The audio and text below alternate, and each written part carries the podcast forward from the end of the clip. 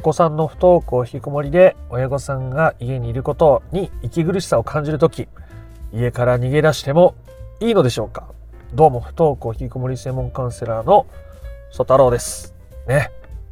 家にいるとどうしても子供のことを考えてしまう。自分自身も息苦しくなって部屋から出てこないかな。今日は晩ご飯どうするのかな？お風呂入るのかな？夜ちゃんと寝るのかな？と言ってお子さんのことがどうしても気になっちゃう。するとそれが親御さんにとっても大きなストレスになっていることはありますね。そんな時に親御さんが家を離れるとか家を出るっていうことがありなのかどうなのか。まあ、結論はありですね。大ありでございます。まあ、ただ、どんな状況でも出ていいのかっていうと、そうじゃない時もあるし、じゃあそれってどういう時で、そういう時はどう考えればいいのかっていうことをね、ケースバイケースっていうと簡単ですけど、まあ、なるべくわかりやすくケースを分けてお話してみたいなと思います。親御さん家から出ることっていうのは親御さんの精神衛生上とても大切なことになることも多いですし、えー、そこのところ整理していけると整理していけると不登校引きこもり本質的に解決しやすくなるので本質的に解決していきたいぞという人は最後まで聞いてみてください。ということで、まあ、僕が話を聞くとか見させていただいている限り8割以上の親御さんは家から離れても全然いいです。まずお子さんが親御さんが家にいないことについてどういう感情を持ってるのかとかどういう態度を示してくるのかっていうところが大事ですが、まあ、8割ぐらいの場合はその親御さんが外に出ることに対して何にも言わないかあとはちょっとなんかこう嫌なことを言ってくる。なんかお前だけ楽しみやがってとか、俺はこんな、私はこんな苦しいのにお母さんは分かってくれてないとか、なんかそういう後ろ髪引くようなことを言ってくるケースにおいては、基本的にはあの家を出てもいいと思います。まあそれが人によっては1週間とか2週間とかね、こう少し長めに出るっていうこともありますが、まあ土日一泊どっかしてくるとか、日帰り旅行行ってくるとか、それぐらいの時間の作り方でも家にずっといるよりははるかに精神衛生上ねすごくいい方向に転ぶことが多い。それが自己需要を深める力とか精神的な自立お子さんからの真の自立を深める大きな力になる。とかその行動そのものが自己需要になってたり精神的な自立を深めている行動になっていたりするので、えー、もうまあやった方がいいことが多いですね。でとはいえ子供に後ろ髪引かれると。ね、そんな中で行くのは少し、少し罪悪感が出てくると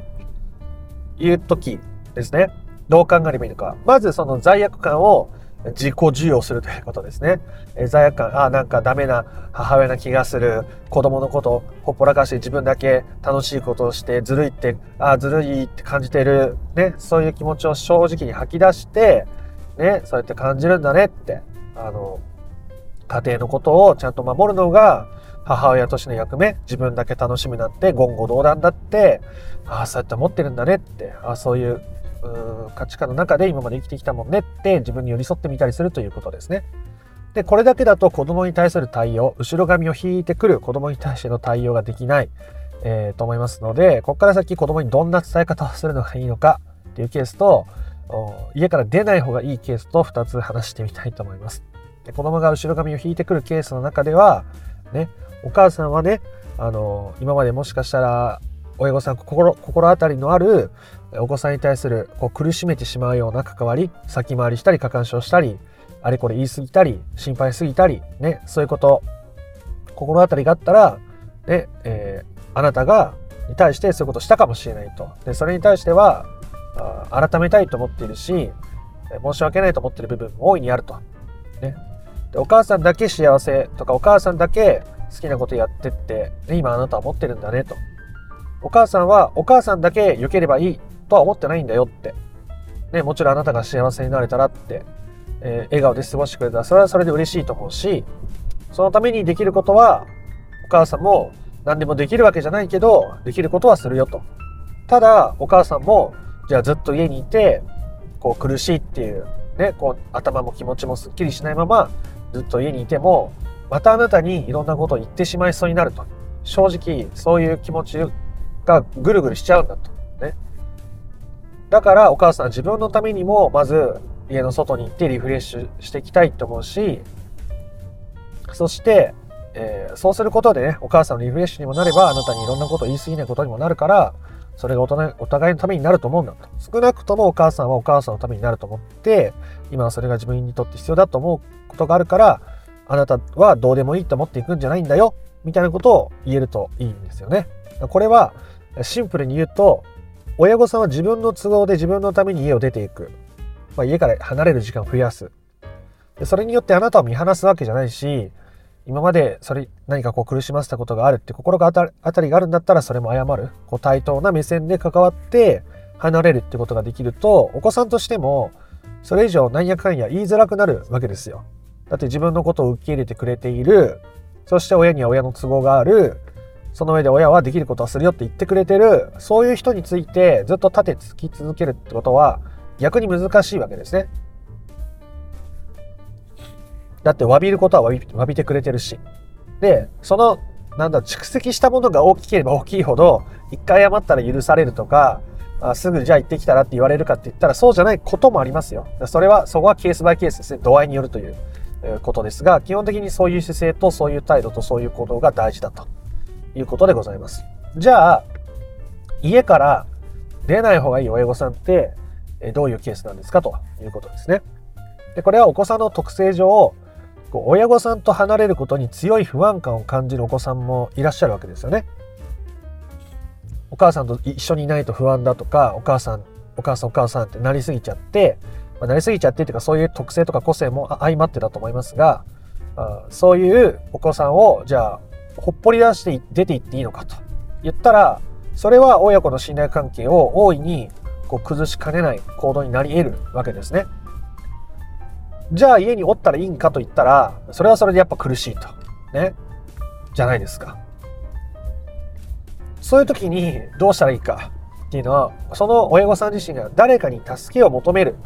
ということです。誰かに助けを求めるということですね。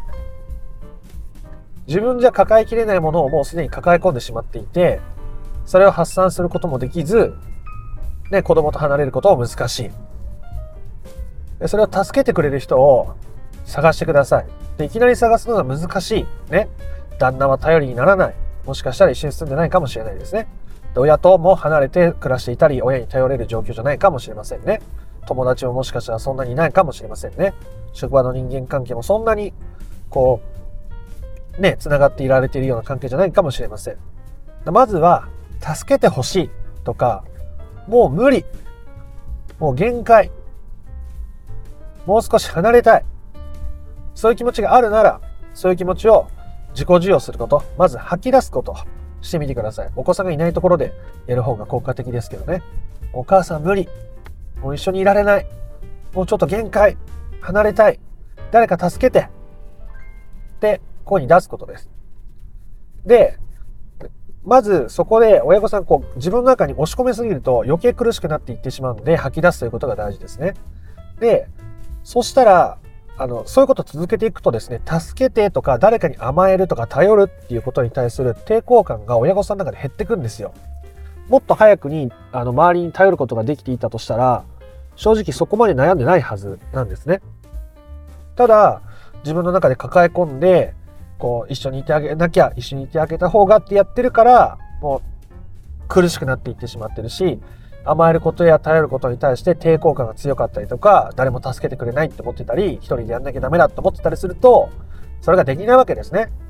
でも甘えてもいいし、頼ってもいいわけですよ。もちろん一人で頑張ってもいいけど。っていう、自分に対して頼ってもいいし、甘えてもいいっていう許可を出していることになるんですね。まずすぐに頼る相手とか甘える相手が見つからなかったとしても。で、それを繰り返して声に出してみたりすると、不意に誰かに連絡しようって思えたりとか、不意に誰かが手を差し伸べてくれるってことが起こりやすくなっていきます。まあなぜだか不思議なもんですけどね。で、意外とですね、あの、世界は優しいです。世界は優しいです。久しぶりに、そんなに関係深くなかったけど、あの人に連絡してみようかなと思って連絡したら、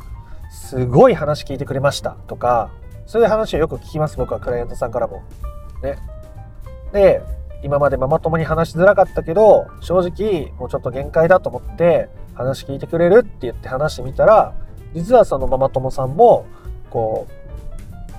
兄弟が不登校だった時があってそれで自分もすごい悩んだ時期があるとだから今のあなたの悩みとか苦しみがよくわかると。よくそこまで一人で頑張って辛い中でやってきたねって今きっと本当にいっぱいいっぱいだよねってこう寄り添ってくれるような方が見つかったりすることがよくありますね。まあ最初の1人目とかもしかしたら2人目ぐらいまではあんま思ったような対応してくれなくて余計にね寂しかったなとかせっかく打ち明けたのに助けてもらえなかったって思うことがあるかもしれませんがまず、うん、自分が助けてほしいとか甘えてほしいとかもう限界だとかいっぱいいっぱいいたっていうことを認めるっていうことが大切なわけですね。でそれができると助けてくれる人がどこからともなく現れたり自分が本当にうまく助けを求めることができるようになっていくというようなことが起きていくわけでございます。これはやった人にしかわからないですが